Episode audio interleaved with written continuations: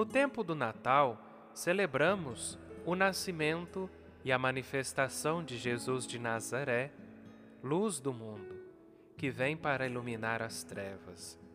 Na celebração litúrgica do Natal, desde o dia 24 ao 25, mostra-nos um conjunto de ligação com cada mistério celebrado em cada liturgia.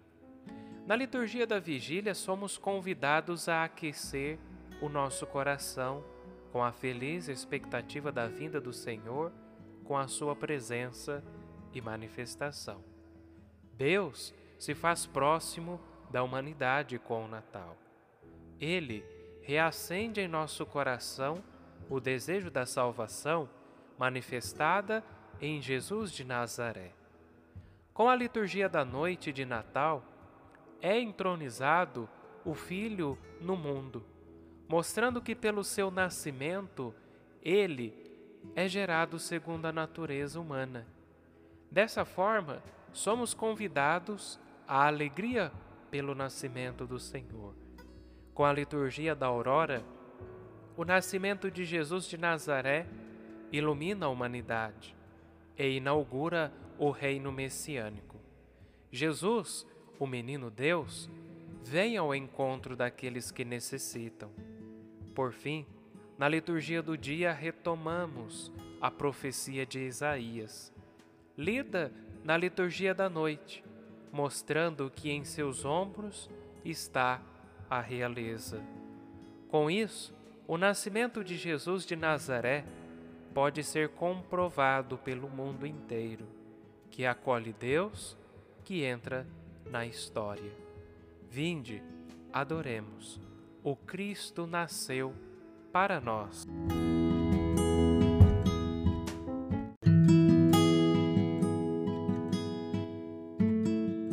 Escuta esta passagem do Evangelho de Jesus Cristo segundo João, capítulo 1, versículos de 1 ao 18. No princípio era a palavra, e a palavra estava com Deus, e a palavra era Deus.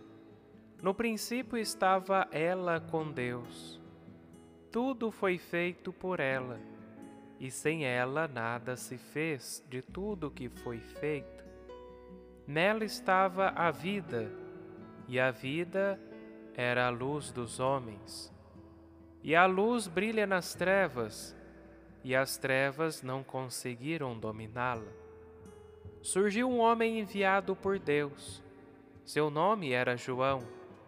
Ele veio como testemunha para dar testemunho da luz, para que todos chegassem à fé por meio dele.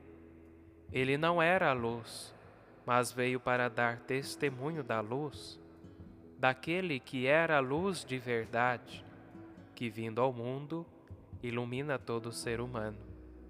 A palavra estava no mundo, e o mundo foi feito por meio dela. Mas o mundo não quis conhecê-la. Veio para o que era seu, e os seus não a acolheram mas a todos os que a receberam, deu-lhes capacidade de se tornarem filhos de Deus, isto é, aos que acreditam em seu nome, pois estes não nasceram do sangue, nem da vontade da carne, nem da vontade do varão, mas de Deus mesmo. E a palavra se fez carne e habitou entre nós, e nós contemplamos a sua glória glória que recebe do Pai como Filho unigênito, cheio de graça e de verdade. Dele João dá testemunho, clamando: Este é aquele de quem eu disse: O que vem depois de mim passou à minha frente, porque ele existia antes de mim. De sua plenitude todos nós recebemos graça por graça, pois por meio de Moisés foi dada a lei, mas a graça e a verdade nos chegaram através de Jesus Cristo. A Deus ninguém jamais viu, mas o unigênito de Deus, que está na intimidade do Pai, ele nolo deu a conhecer.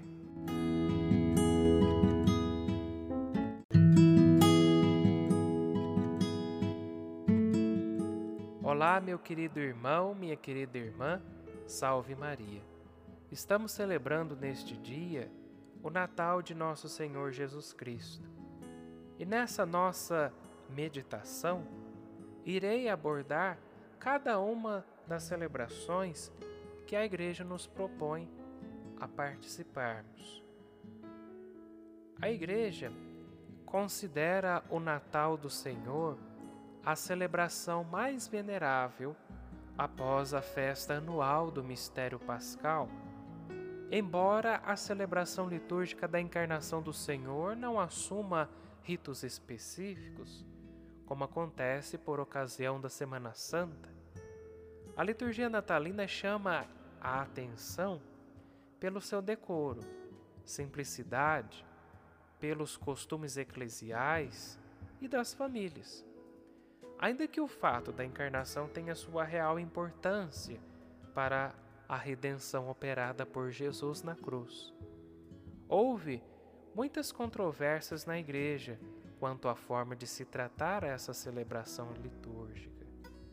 Enquanto Santo Agostinho fala do Natal como uma simples memória, São Leão Magno afirma que ela devia ser celebrada como um verdadeiro sacramento pois por meio dela o ser humano pode ver o Verbo que se fez e se faz carne, não apenas no passado, mas inclusive no tempo presente. Hoje, a Igreja nos convida a compreendermos essa celebração dentro de todo o mistério pascal, como parte de um todo que culmina na ação salvadora do Senhor. A celebração litúrgica do Natal do Senhor no dia 25 de dezembro, de acordo com a nossa tradição romana, prevê a celebração de três missas distintas, às quais ainda se soma a missa da vigília. Em cada uma dessas celebrações, o mistério é apresentado sob um viés distinto, tanto pela liturgia da palavra quanto pelo formula pelos formulários eucológicos do missal. Na missa da vigília que ocorre na tarde do dia 24 de dezembro, antes ou depois das primeiras vésperas do Natal, a igreja faz a passagem da liturgia do advento para a festa da Natividade do Senhor. Na liturgia da missa da noite faz com que percebamos que o Natal é a festa da luz, ou seja, quando Deus iluminou a humanidade com a sua presença. É quase que um prenúncio da liturgia da luz celebrada na vigília pascal. Na liturgia da missa da aurora, celebrada pela manhã do dia 25 de dezembro, é como que uma continuação da missa anterior. A última liturgia do Natal é a missa do dia. Nela somos chamados a reconhecer que o Natal, além de ser a festa da luz, também é festa da comunicação entre Deus e as criaturas. Promoção do intercâmbio de dons entre a divindade e a humanidade. Em todo esse mistério celebrado, vemos que Deus, Pai, sempre procurou manter uma comunicação, primeiro com o auxílio dos profetas, na plenitude dos tempos, por meio de seu próprio Filho. Nisto se percebe que Deus deseja comunicar-se com cada ser humano, para que todos encontrem a vida divina. Para isso, ele se encarna e vem ao encontro da humanidade para dizer a respeito do perdão e da misericórdia. Nesta liturgia, que será o foco da nossa meditação e o foco também do evangelho em que acabávamos de ouvir, é o prólogo do quarto evangelho, no qual também se percebe que Deus deseja comunicar-se com o homem, com a finalidade de fazer com que a vida aconteça para ele. Conforme desenvolve o raciocínio, o evangelista procura deixar claro que Jesus é a autocomunicação de Deus. A palavra de Deus, revelada plenamente no Senhor, irá explicar tudo, porque tudo foi criado. Tudo foi criado nele. Também será ela que mostrará o caminho da graça que salva o ser humano, diferente dos evangelistas Mateus e Lucas, que optam por mostrar a origem humana de Jesus através das genealogias. O evangelista João lança um olhar mais para a divindade do Senhor, mostrando sua íntima relação com a Trindade e sua capacidade de autodoar-se para recriar o mundo e comunicar a vida divina à humanidade.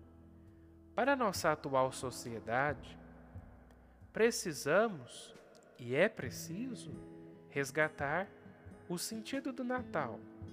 Mesmo dada a situação da pandemia, mas também isso não só justifica